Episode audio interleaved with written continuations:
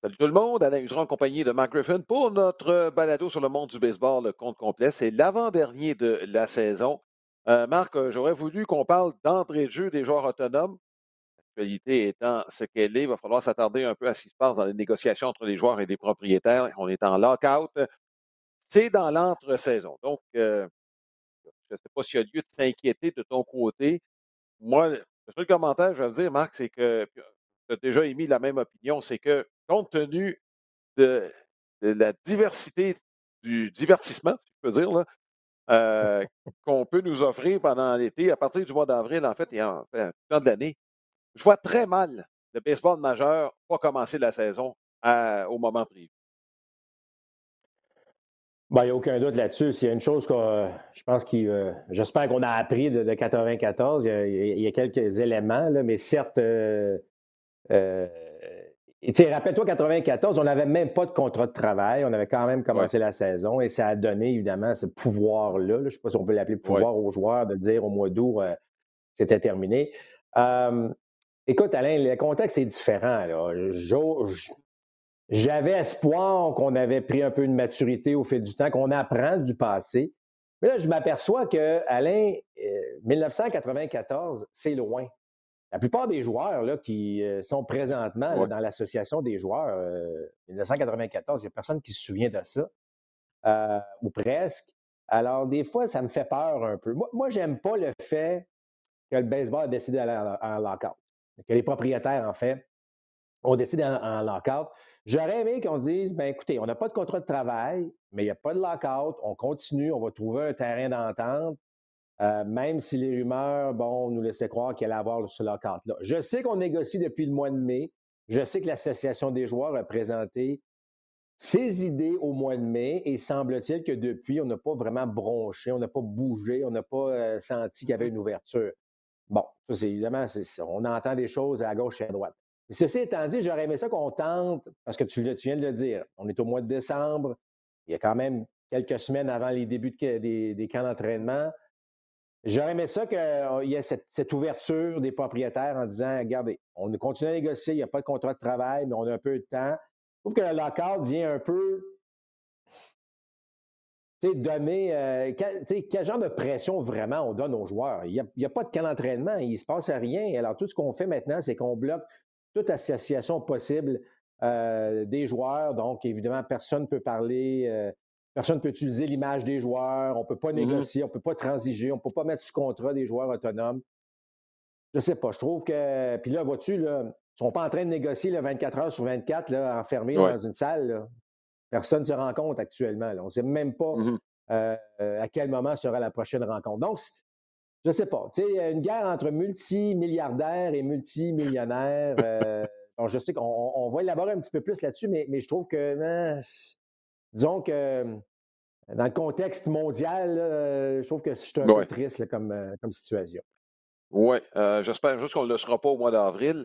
Moi, il y a une chose, et c'est la principale qui me dit, je ne suis pas convaincu que l'association des joueurs est, en tout cas, que nos priorités sont à la bonne place et qu'on a discuté entre nous vraiment. Et je fais référence à quelques joueurs au cours de la dernière saison. On l'a entendu qui disait écoute, il faut trouver un moyen pour que les équipes soient plus compétitives.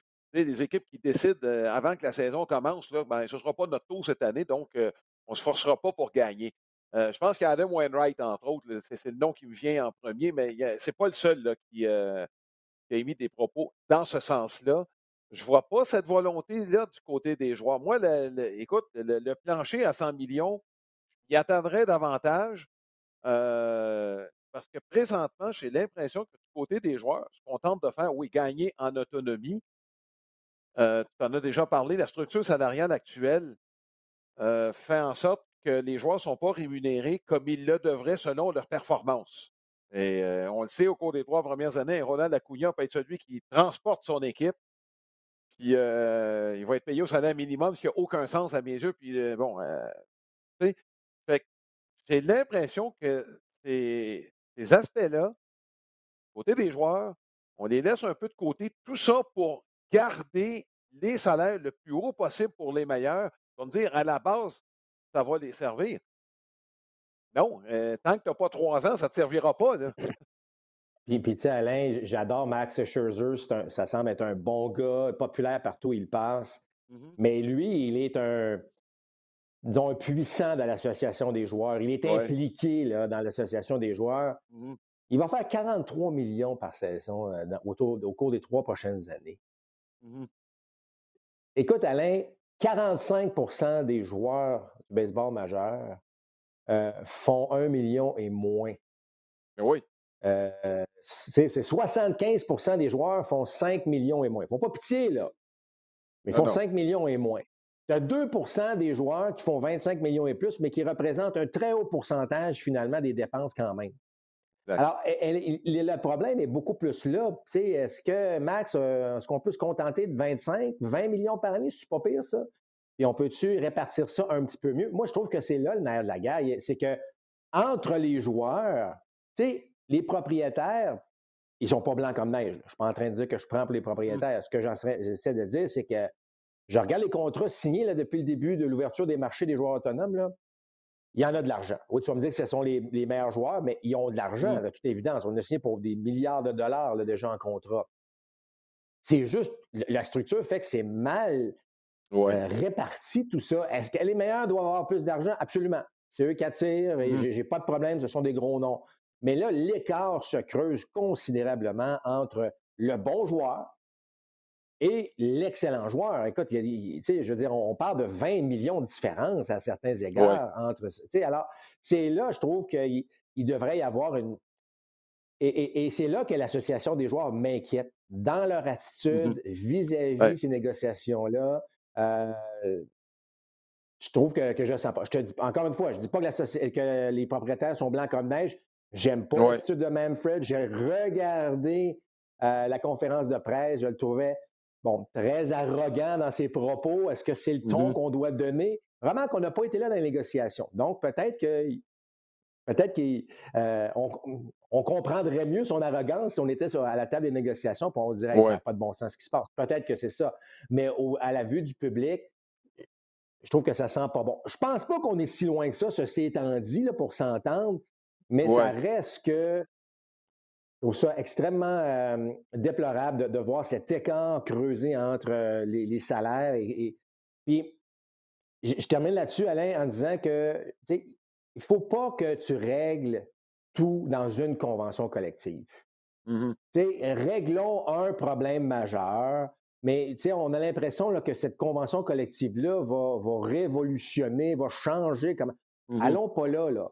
Réglons un peu de problèmes au niveau financier, parce que c'est clair que c'est ça le nerf de la guerre. Réglons quelques problèmes peut-être de, réglementation ici et là. Entendons-nous sur des choses. Mais je pense pas qu'il faut s'attendre à régler complètement tous les problèmes financiers ou en termes d'autonomie de, joueurs, d'arbitrage, euh, de salaire minimum. Je pense qu'à un moment donné, il va falloir trouver, se dire, regarde, on va le faire sur une longue période, là, mais la prochaine convention, c'est les quatre ou six prochaines années, dépendamment de la durée, ben, qu'on règle au moins un aspect important de tout ça. Oui, bon, je terminer en disant, euh, Marc, euh, c'est l'histoire qui se répète, hein, le niveau de confiance entre les propriétaires et les joueurs euh, depuis que Marvin Miller a pris le contrôle de l'association des joueurs n'a jamais été très élevé. Au début, les propriétaires qui regardaient Miller de haut, donc, il leur a appris comment ça se faisait du syndicalisme bien informé. Et c'est la chose qui, m'inquiète, c'est ça. et Marc, l'exemple vient de la NFL. C'est pas pour rien qu'on est premier, c'est parce que toutes les équipes ont une chance de gagner. Euh, je ne dis pas qu'il faut être euh, complètement comme la NFL avec des contrats non garantis et tout ça. Je pense qu'il y a moyen d'avoir un partenariat. C'est de cette façon-là que le baseball va reprendre sa place parce que, Marc, on le sait, la moyenne d'âge des gens qui regardent, c'est la faute du baseball majeur, Marc. Euh, il y a une génération de jeunes qui n'a pas été capable de voir la fin d'un match de série mondiale parce que ça fait dit trop tard. bon, enfin, les amoureux de baseball souhaiteraient que ça se règle et qu'on finalement qu'on puisse en tout cas parler de baseball. Joueur autonome, je ne sais pas si on va avoir assez de, temps qu'on nous alloue, mais on va commencer. Est-ce que les Rangers du Texas ont volé le show? Bon, il y a toute évidence. Écoute, euh, on a parlé de, des fameux joueurs d'arrêt disponibles euh, parce, que Semyon faisait partie de la liste de joueurs ben d'arrêt. Il avait lui-même mentionné le fait qu'il voulait retourner à l'arrêt.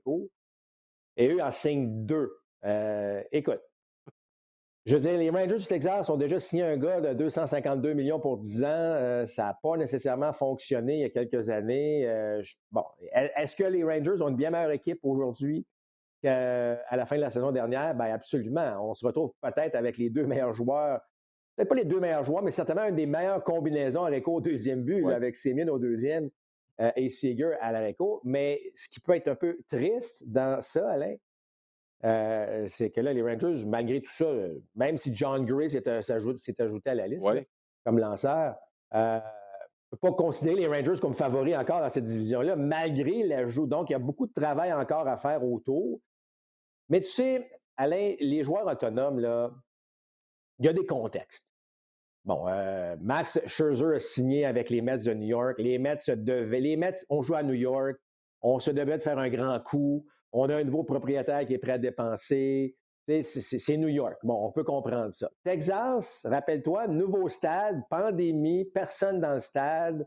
Euh, finalement, ben, en 2021, on joue à balle, pas une bonne équipe. Euh, on sent, il n'y a, pas eu encore cette espèce de, synergie entre nouveau stade et partisans. Ben là, on s'est dit, il faut dépenser. Alors, on dépense, puis on va attirer du monde, puis là, déjà, les billets de saison s'envolent comme des petits pains chauds au Texas. Donc, ça a, ça a son effet. Alors, c'est pour ça que chacun des marchés a euh, sa réalité et ça fait en sorte que ben, et les gars reçoivent des contrats de 7 et de 10 ans respectivement. Euh, je pensais pas, Alain, qu'on allait encore aller dans ces contrats-là à long terme de cette façon-là, mais de toute évidence, il y en a qui décident d'y aller quand même. Alors, pour répondre à la question, c'est évident que les Rangers ont donné un grand coup. Là. Oui, et, écoute, ça va prendre plus de lanceurs, ça c'est sûr. John Gray, écoute, John Gray, je sais que, bon, moins de publicité que son homonyme, entre autres, mais il n'est pas considéré comme la crème de la crème. Sauf que ce gars-là, c'est un choix de première ronde et l'année qui a été repêché, était considéré comme un gros, gros prospect. le fait de changer l'atmosphère dans tous les sens du mot pourrait l'aider. Bon, écoute, Alain, je vais, je vais, je vais donner deux noms. Kevin Gossman puis Robbie Ray. Euh, c'était des choix, tu sais, dans le cas de Gossman, choix de première ronde. Euh, mm-hmm. Bon, les, les Orioles, à un moment donné, ont peut-être manqué un peu de patience ou ont été, peu importe. Mm-hmm. Bon, finalement, ils se retrouvent à 30 ans à connaître la meilleure saison de sa carrière. Ce que je veux dire par là, c'est prendre une chance sur un gars comme Gray, je pense que c'est une c'est un beau défi qu'on se donne parce que mm-hmm. L'histoire de Ray, l'histoire de Gossman fait en sorte que là, les gars, bon, qui normalement devaient connaître de bonnes carrières, étant donné, bon, leur rang au repêchage et tout ce qu'on pensait d'eux, peut-être qu'on donne la chance un peu plus à ces gars-là, en tout cas, peut-être que ça, nous ouvre une porte et que si on, bon, on développe quelque chose avec lui, on trouve une faille dans son élan, oups, est-ce que ce gars-là peut devenir un lanceur dominant? Il y en a deux lanceurs, Ray Gossman, qui sont des exemples parfaits récents de gars qui se cherchaient, puis que finalement, whoop, mm-hmm. écoute, les deux s'en vont chercher des contrats de, plus de 100 millions de dollars. Donc, euh, moi, je trouve que John Gray est un très bon pari pour euh, les Rangers du Texas. Bon, euh, on va rester dans l'Ouest américaine parce que les Mariners de Seattle ont mis sous contrat Robbie Ray. L'autre acquisition chez les Mariners de Seattle, c'est Adam Fraser par le, biais d'une transaction. Puis je veux savoir, ça signifie quoi pour Abraham Taureau? Bon, écoute, c'est la, la, grande question. Je sais qu'Abraham ne s'en fait pas trop avec ça. Mmh euh, inévitablement, est-ce qu'Abraham, est-ce qu'on le positionne déjà au troisième coussin? Est-ce que c'est là qu'on s'en va ou est-ce qu'on le laisse au deuxième et écoute, ce que j'aime dans le cas de, de cette transaction-là, c'est que ça donne à Scott Service un un peu de marge de manœuvre. On sait que c'est un peu la mmh. mode dans le baseball d'aller chercher des joueurs qui sont capables de jouer un peu partout. Est-ce que, dans le cas de Frazier, on est capable aussi de le bouger euh, un peu? parce que je, ne pense pas que, que, que, Cal Seeger sera de retour avec les Mariners de Seattle. Est-ce mmh. qu'on donne. Parce que, entendre parler, plusieurs experts, beaucoup aiment Abraham Toro à bien des égards. Frappeur en bidex, il a bien, bien fait l'an dernier. Peut-être un, pas autant de puissance qu'on souhaiterait c'est un joueur de troisième but, mais ça reste une, belle polyvalence. J'espère juste que dans le cas d'Abraham et des Mariners de, Seattle, c'est que on n'en fait pas un réserviste de luxe. On sait, on rappelle-toi l'étiquette qu'on lui avait donnée à Houston. J'espérais qu'on ne la garde pas sur Abraham Toro et euh, finalement, ben, se retrouve avec Seattle, puis s'est mis en marche comme joueur régulier. J'espère que c'est suffisant ce qu'il a offert aux Mariners l'an dernier pour lui donner au moins la chance de commencer la saison avec un poste régulier. Mais ta question est extrêmement pertinente. On, se l'est tous posé lorsque la transaction a été annoncée. Oui. Est-ce que l'aubaine, là, dans le contexte baseball, je veux juste le, préciser parce qu'on parle beaucoup de beaucoup, beaucoup d'argent, n'est-ce pas, dans baseball. Est-ce que c'est pas Javier Baez avec les Tigers de Détroit? Euh, les, Tigers, euh, bon, euh, le nom de Correa avait été associé aux Tigers. On est allé du côté de Javier Baez. Quand je dis Aubaine, je vais le mettre, bon, contexte baseball, mais dans le contexte, est-ce que les Tigers ont mis sous contrôle le Javier Baez qui a passé la fin de la saison avec les Mets de New York? Autrement dit, ce qu'on a vu depuis, ça fait longtemps qu'on attend des ajustements au bâton de Javier Baez et ce qu'on a vu dans le dernier mois, il ne l'a jamais fait avant. C'est-à-dire plus de patience au bâton, plus de but sur balle. Il a gonflé son MPP au-dessus de 900. Excuse Marc, mais si Baez continue, là, on est dans la catégorie de Carlos Correa comme arrêt court. Ben, c'est le pari que les Tigers se sont donné, absolument. Euh, écoute, euh, Baez, euh, je pense, aurait aimé rester avec les Mets de New York. Mais c'est un beau défi qui s'offre à lui avec, avec euh, euh, les Tigers. Les Tigers qui sont remplis de jeunes lanceurs actuellement. Ça pousse beaucoup. Ça, prenait des joueurs de position pour venir supporter peut-être ce qui s'en vient. Un beau pari pour un gars comme Baez. On sait que le joueur court, sur un terrain de baseball, c'est un peu le capitaine. Hein? Pas parce que eh ben, parce qu'il est impliqué dans tous les jeux. C'est un poste clé. Euh, Baez vient, vient de se donner peut-être effectivement une belle chance de, d'amener les Tigers à un autre niveau. On connaît la centrale l'américaine, il y a toujours des ouvertures, même si les White Sox semblent avoir la meilleure équipe. Il y a toujours une espèce d'ouverture. Moi, je pense que c'est un beau pari pour euh, les Tigers de Détroit euh, d'avoir un Javier Baez. Et tu as raison. J'espère que cette, je dirais pas mini-discipline, mais parce que, bon, l'échantillon n'est pas tellement long, mais que cette nouvelle discipline de Baez puisse se poursuivre. Parce que tu as raison de dire, Alain, si, euh, si Baez soutire un peu plus de but sur balle. Tu sais, soutirer plus de but sur balle, ça veut dire souvent de regarder aussi euh, des types qui, qui, te, qui, te, donnent des comptes favorables. Écoute, rappelle-toi, lorsqu'on regardait Baez, tu as l'impression qu'il était toujours aucune balle de prise. Euh, mais si ce gars-là se met à avoir des comptes de deux balles, aucune prise, trois balles et une prise de façon plus constante, et que là, on le défie, c'est là qu'il va devenir extrêmement dangereux. Ou sinon, évidemment, si tu le but sur balle, et là, sa vitesse rentre en ligne de compte. Alors, c'est certain que si Baez garde la discipline qu'il avait, qu'il a eue avec les, avec les Mets, il apporte ça aux au euh, Tigers, ça peut devenir bien, bien intéressant pour Détroit. Ça. Écoute, on va s'en aller dans l'Est de l'Américaine. Euh, des Blue Jays, on a parlé de Kevin Gossman pour remplacer euh, Robbie Ray. bon, Steven Matt, est parti. donc, ça fait quand même deux lanceurs, mais on est allé chercher un droitier. Moi, c'est ça que, que, je pense qu'on était dû pour aller en chercher un, là, parce qu'on avait quand même, bon, on avait Ryu, on avait Ray, on avait Matt. Euh, bon, euh, et de, ce côté-là, chez les Blue Jays de Toronto, Sémien, est-ce que tu es à l'aise avec Kevin Biggio au deuxième but? Moi, j'aimerais ça qu'on lui donne sa chance. Frapper premier, c'est un gars qui s'est toujours rendu sur les buts. On ne lui demande pas de frapper 20-25 coups de circuit. Rends-toi sur les buts, tu vas faire ton travail.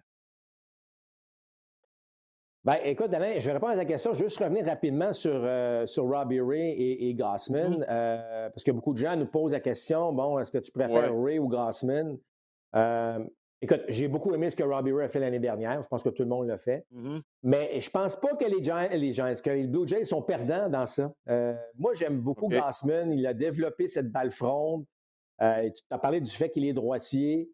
c'est un beau pari. Il ne faut pas oublier que dans tout ça, c'est la transaction qui avait amené Berrios, qui, en plus, on le met sous contrat à long terme, qui va probablement aider plus mm-hmm. les Blue Jays dans, dans toute cette espèce de, discussion sur cette équipe-là. Euh, et ça vous donne évidemment avec Manoa et Engine Ryu, bon, euh, certainement un personnel de partant intéressant. Oui. Dans le cas de Biggio, euh, je suis un peu dans le même, du même côté que toi, Alain. Je, pense qu'on doit lui donner une chance. Là, je sais que les gens disent écoute, mm-hmm. on passe de Sémien qui en frappe 40 de l'autre côté, un Biggio. Je comprends. Mais si tu regardes la, façon dont la, formation est bâtie, là, bon, il y a mm-hmm. de la puissance. Guerrero est encore là, évidemment. Et Oscar est toujours là. Springer devrait jouer de façon régulière. Beau Bichette va continuer à développer sa puissance. Est-ce que tu as besoin de neuf frappeurs de puissance dans un rôle offensif? Tu comprends? Alors, tu as besoin de gars qui se rendent sur les buts, euh, qui peut frapper des doubles, des triples, voler des buts. Il est bien meilleur au deuxième qu'il est au troisième. Il ne s'est jamais vraiment senti à l'aise. Donc, mm-hmm. en ce moment, puis Alain, on en a déjà parlé il y a plusieurs semaines, je dirais même plusieurs mois, mais allons chercher un troisième but. Tu sais, on parlait de Kyle Seeger.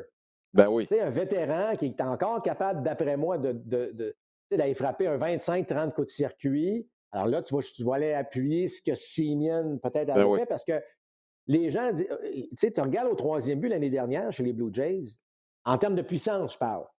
On n'avait pas généré une tonne de puissance au troisième. Alors, si on change un peu tout ça, on amène euh, au deuxième et on va, évidemment, bon, je sais qu'il y a des rumeurs qui amenaient Chris Bryant à Toronto. J'ai même entendu Freddie Freeman à Toronto. Écoute, ça serait mm-hmm. extraordinaire.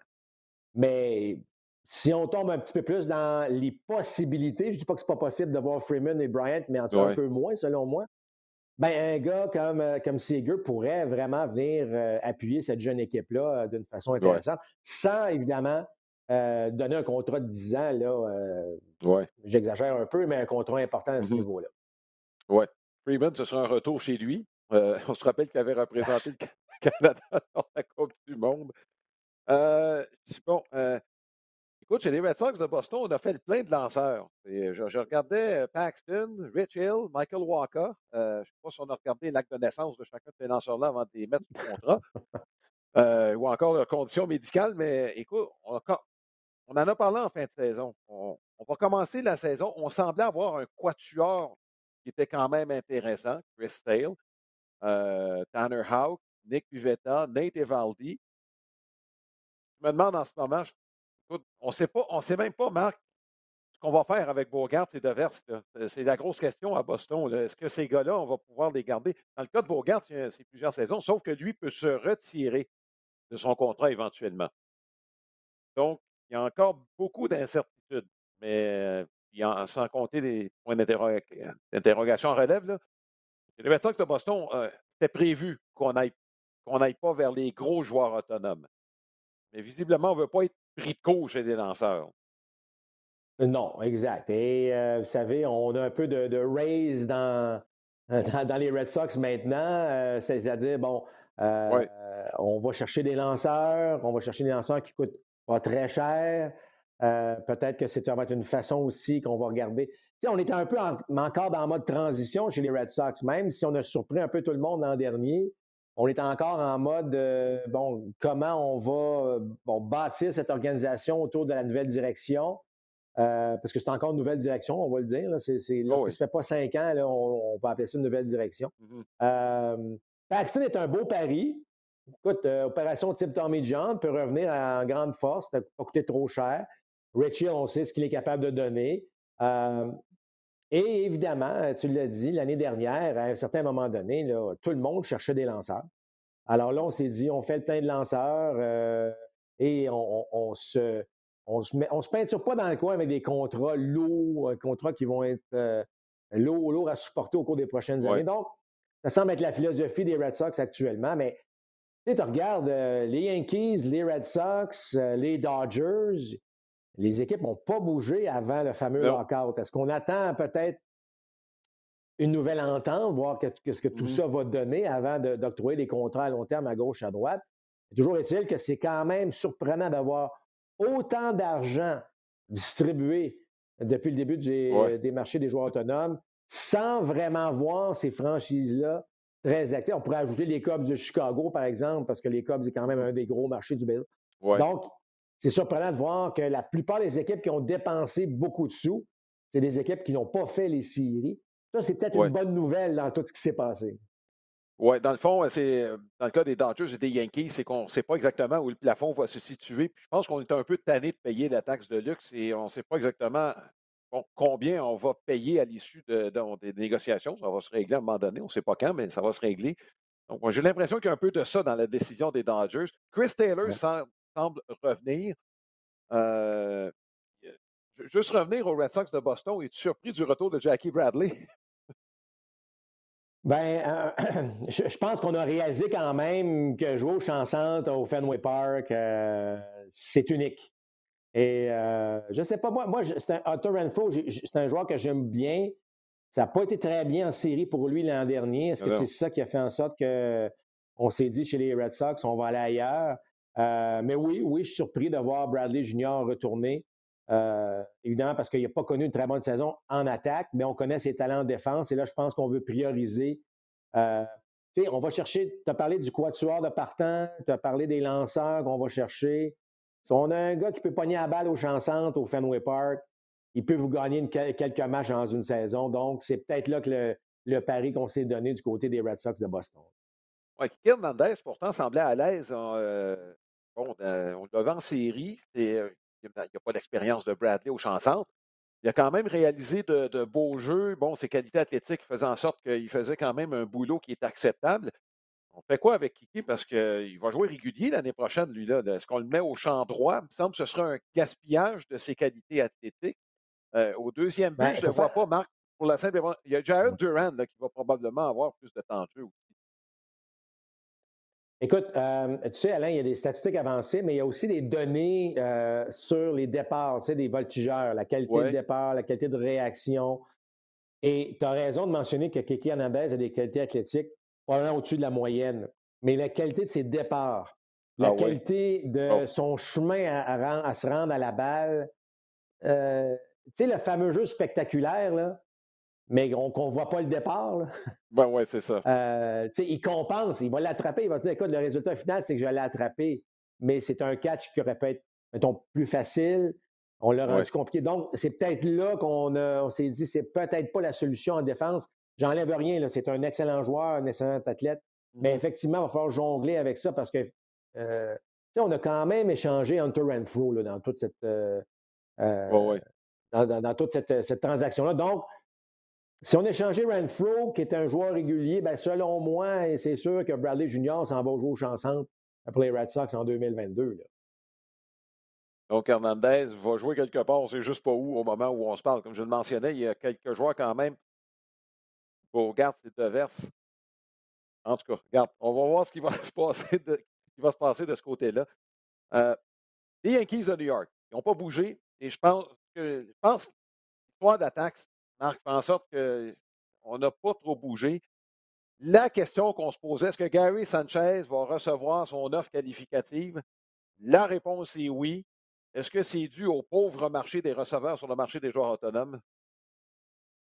En plein ça. Ah oui? En plein ça. Ah oui, oui, ben oui.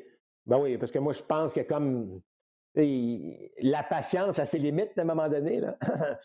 Pardon, mais euh, écoute, le marché est très faible chez les receveurs. Très, très, très faible.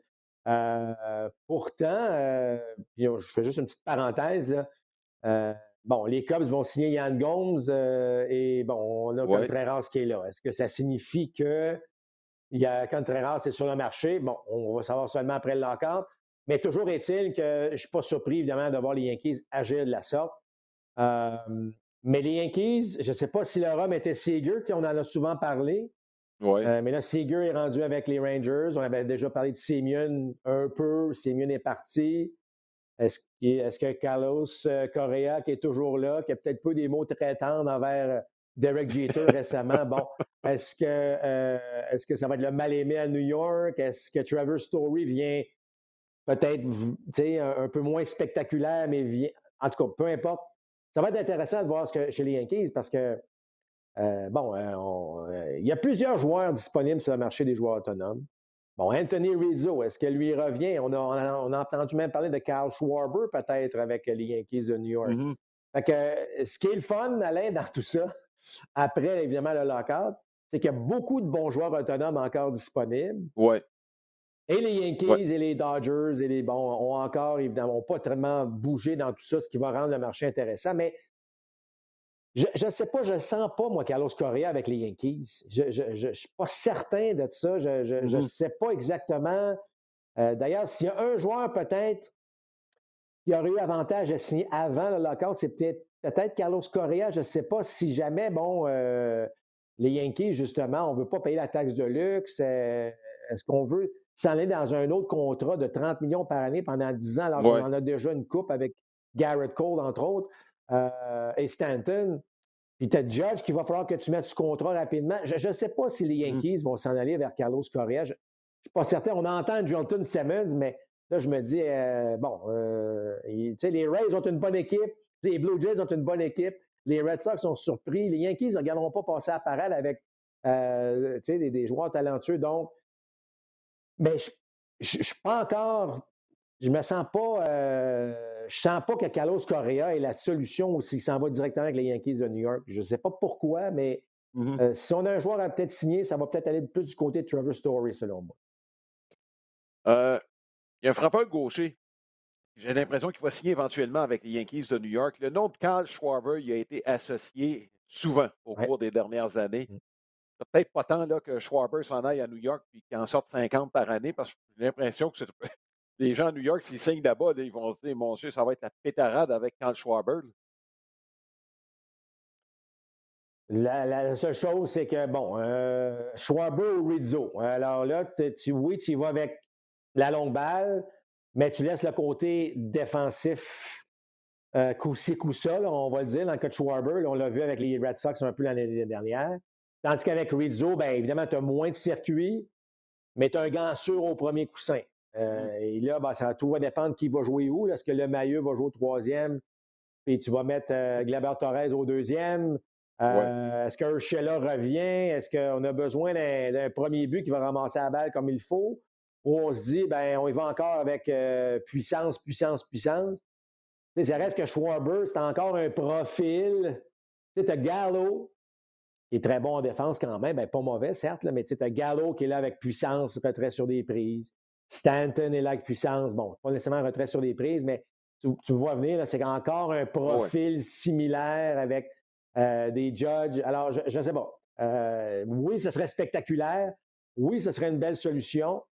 Euh, en fait, je vous dirais que plus de chances, selon moi, là, ça, ça, vient vraiment mmh. sans, information là, précise, mais selon moi, on a plus de chances de, chance de voir Schwarber avec les Yankees que Carlos Correa. Oui. Écoute, euh, ça va être intéressant de voir ce qui va se passer là-bas, en tout cas avec euh, les Yankees de New York. Il y en a un qui a hâte de voir ce qui va se passer. En tout cas, c'est Luke Voigt. Ça, c'est certain au premier but. Euh, écoute, en tout cas, c'est. C'est dommage qu'on ne puisse pas bouger tant que ce ne sera pas réglé, mais il y a encore de très, très bons joueurs qui sont disponibles au moment où on se parle. Ils ont intérêt à ce que ça se règle plus tôt que tard. Ça se règle à la mi-mars. Remarque qu'il y a Bryce Harper qui avait signé alors que le camp d'entraînement était commencé. Il n'a pas eu à se plaindre trop trop. Mais compte tenu du nombre de joueurs, c'est ça l'affaire, c'est qu'il n'y en a pas juste un qui est disponible. Il y a encore deux joueurs d'arrêt disponibles. Ça n'aide pas ni Story ni euh, Correa. Ah, écoute, Alain, euh, c'est certain qu'au moment où ce lockout-là se mmh termine, on laisse, comme tu l'as dit, on espère plus tôt que plus tard. Euh, là, ça va devenir ça va devenir excitant parce que là, la, même, ben, tu as parlé de l'exemple de Harper, mais ça reste qu'il y en a, tu sais, on, parle des, peut-être une dizaine de très bons joueurs, mais écoute, il y a une cinquantaine de joueurs qui cherchent des contrats encore, ah euh, à gauche et à droite. Donc, ça va bouger beaucoup. La pression va être sur les agents pour régler les, euh, dossiers le plus rapidement possible. Alors, ça va débouler énormément euh, lorsque ce fameux lockout sera terminé. mais toujours est-il qu'il faut, faut, négocier, Alain, pour que ça se règle. Hein? Ben oui, il faut se parler. Euh, euh, pour terminer avec les joueurs, ben, ce pas les joueurs autonomes, en fait, c'est deux gros contrats qui ont été signés, des joueurs qui sont demeurés avec leur équipe. Wander Franco avec les Rays de, Tampa et euh, Byron Boxton. Byron Boxton avec les Twins du Minnesota, ça traînait ce dossier-là. Je pense qu'on voulait absolument régler, Marc, avant le lockout anticipé. Ça passait ou ça cassait là, pour Byron Boxton. Il commençait la saison avec un contrat à long terme avec les Twins ou bien on l'échangeait très content de voir ces deux superbes athlètes demeurer avec leur équipe. Ben, en tout cas, si Paxton finalement est en santé pour euh, la majorité de la durée du contrat, ça va être tout un, toute une entente avec, avec les Twins parce qu'on sait, lorsque ce gars-là est en santé, c'est un des meilleurs joueurs du baseball, point à la ligne. Dans le cas de Wander Franco, moi, ce que, ce que j'aime, ben, encore une fois, les Rays, très créatifs, hein, euh, jeune qui a très peu d'expérience, on signe à long terme des espèces de contrats tendance, Alain, euh, au cours des dernières années, on voit de plus en plus des jeunes. Moi, c'est là que je pensais que le baseball allait s'en aller, où on signe des jeunes, mais tu sais, des gars de 21, 20, 21, 22 ans, on sait que quand même tes signes pour 10 ans, tu vas les avoir dans les meilleures années de, de, euh, leur carrière. Ben, j'aime ça. Moi, j'aime ce contrat-là de la part de Wander Franco. bon, comme dire, il n'y a rien prouvé encore. Ouais, mais tu regardes le court échantillon qu'il a eu, toutes les attentes. Moi, je ah pense que je, suis plus à l'aise avec un contrat comme ça que lorsqu'on signe un gars de 30, 32 ans pour 7, 8, 10 ans. Et là, tu te dis, c'est sûr que les trois dernières années, on va être obligé de, bon, euh, de, de, de, supporter tout ça. Là, mais euh, deux, deux, belles mises sous contrat. Euh, puis comme je l'ai mentionné, une belle tendance au cours des deux, trois dernières années de signer des jeunes joueurs qui sont encore admissibles à l'arbitrage ou même à l'autonomie et qu'on garde, qu'on donne plus d'argent maintenant, quitte à peut-être en faire un petit peu moins en relation avec le marché plus tard. Moi, je trouve que ça, c'est brillant. Oui, ben écoute, euh, dans le cas de Boxton, moi, je ne sais pas si c'est un facteur, mais c'est parce qu'il y a un clone avec son équipe, Nick Gordon. C'est le même profil. C'est un voiture rapide avec plusieurs habiletés. Ça fait longtemps qu'on l'attend. Quand on l'avait repêché chez les Twins, on était sûr d'avoir gagné le gros lot. Il y a eu des blessures et tout ça. Euh, j'imagine, Marc, tu mentionnes souvent d'avoir un modèle, puis lui, regarde, il le regarde, j'ai l'impression que c'est moi, mais plus jeune. Oh, puis, les Twins vont être patients, hein, parce que si on se retrouve avec les deux éventuellement sur le même terrain, euh, ça, c'est vraiment le profil du joueur moderne. Hein, mmh euh, fort, rapide, puissant. Mais on doit éviter les blessures dans les deux cas, en fait. mais les Twins, c'est un bon pari. Effectivement, c'est un bon contrat parce qu'un Boxton allait en santé, avec les chiffres qu'il est capable de donner, là, c'est assez, ça peut être assez spectaculaire à ce niveau-là. Bon, Marc, on va terminer avec euh, les six nouveaux membres du Temple de la Renommée qui seront honorés l'été prochain. Euh, je vais les nommer, pas dans, euh, c'est dans n'importe quel ordre, ce n'est pas par importance. Gil Hodges, Tony Oliva, Minnie Minoso, Jim Cott, Buck O'Neill et Bud Fowler. Bon, Marc, je ne sais pas si tu as une connaissance de ces six joueurs-là. Tu pourrais peut-être élaborer tantôt. Là. Ben, écoute, Alain, évidemment, c'est des joueurs que je connais, j'ai lu leur profil. Je mmh comprends très bien euh, maintenant le fait de voir, euh, euh, ces gars-là au temps de la renommée. Mmh c'est pas des joueurs que j'ai vu jouer, évidemment. Ouais. Mais tellement riche en histoire, le baseball, que de lire sur ces gars-là, de lire les critiques, de lire ce qu'ils ont accompli. moi, je trouve ça formidable. J'adore ce mmh comité-là de vétérans. C'est sûr qu'à un moment donné, il y en a qui, malheureusement, tombent entre les, entre les cracks, là, puis oups, mais mmh. je trouve ça fantastique qu'on puisse le faire aujourd'hui. Euh, il y a Ireland, malheureusement, qui est pour une deuxième fois est à un vote près de passer. Là. Mais, euh, mais bon, écoute, encore une fois, moi, je, me fie sur la lecture, sur la biographie, sur ce que mmh. j'entends parler de ces gars-là, mais ce ne sont pas des joueurs, malheureusement, que, que j'ai eu la chance de voir jouer. Il y en a trois qui ont, bon, euh, principalement, bon, il y en a deux, Minoso et O'Neill, euh, dans le cas de Minoso, des bons chiffres dans le baseball majeur. Il est arrivé tardivement dans le baseball majeur. S'il avait joué à compter de 20 ans, Marc euh, il est déjà là, ça fait une vingtaine d'années. Euh, O'Neill a passé sa carrière dans le baseball dans le baseball des Noirs. Premier entraîneur afro-américain dans le baseball majeur et un ambassadeur hors pair pour le baseball. Dans le cas de Bud Fowler, oui, Jackie Robinson, au 20e siècle, a été le premier. Il a été le premier dans le baseball majeur. Il y en a eu dans les années 1800. Bud Fowler a été le premier.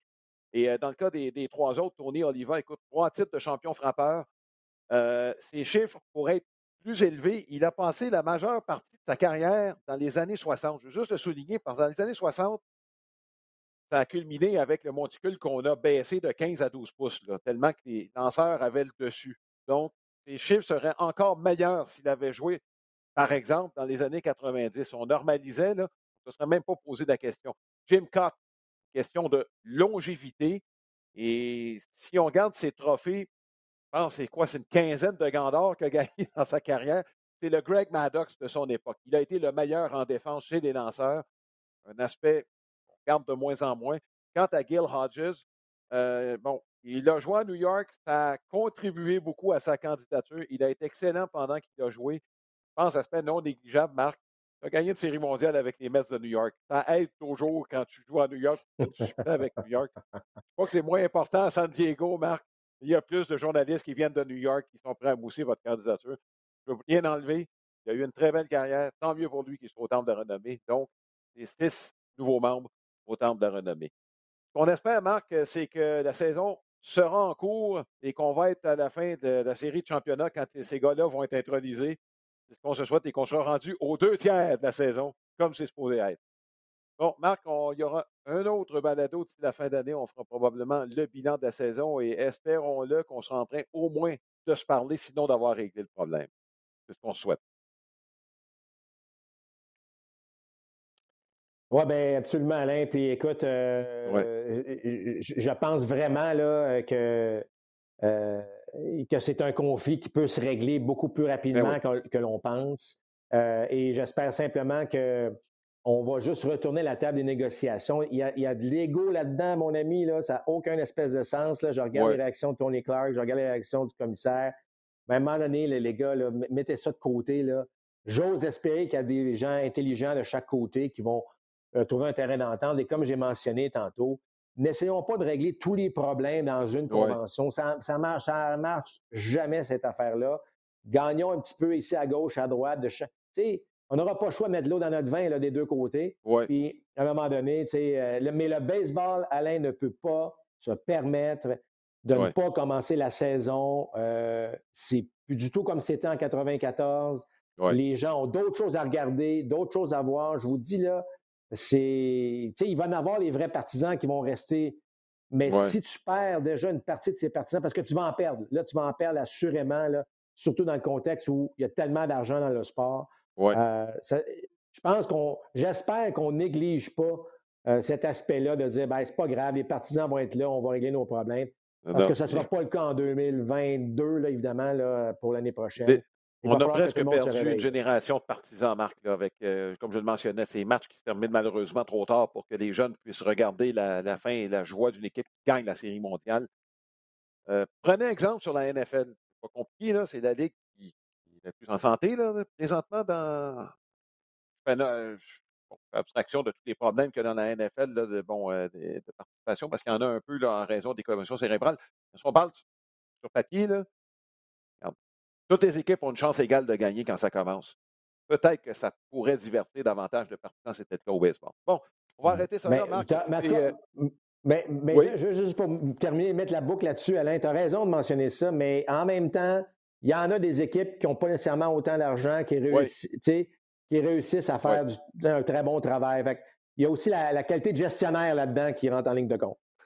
Oui, tu as raison. C'est pas parce que tu as de l'argent que tu vas nécessairement gagner. Par exemple, aux Angels qui dépensent, euh, ils n'ont pas fait les séries depuis 2014. Marc, on se revoit très bientôt euh, pour euh, le bilan et en espérant qu'eux se parlent de la même façon que nous autres, on puisse se parler et vous parler, mesdames, messieurs. On vous souhaite un bon deux semaines d'ici la prochaine. À bientôt.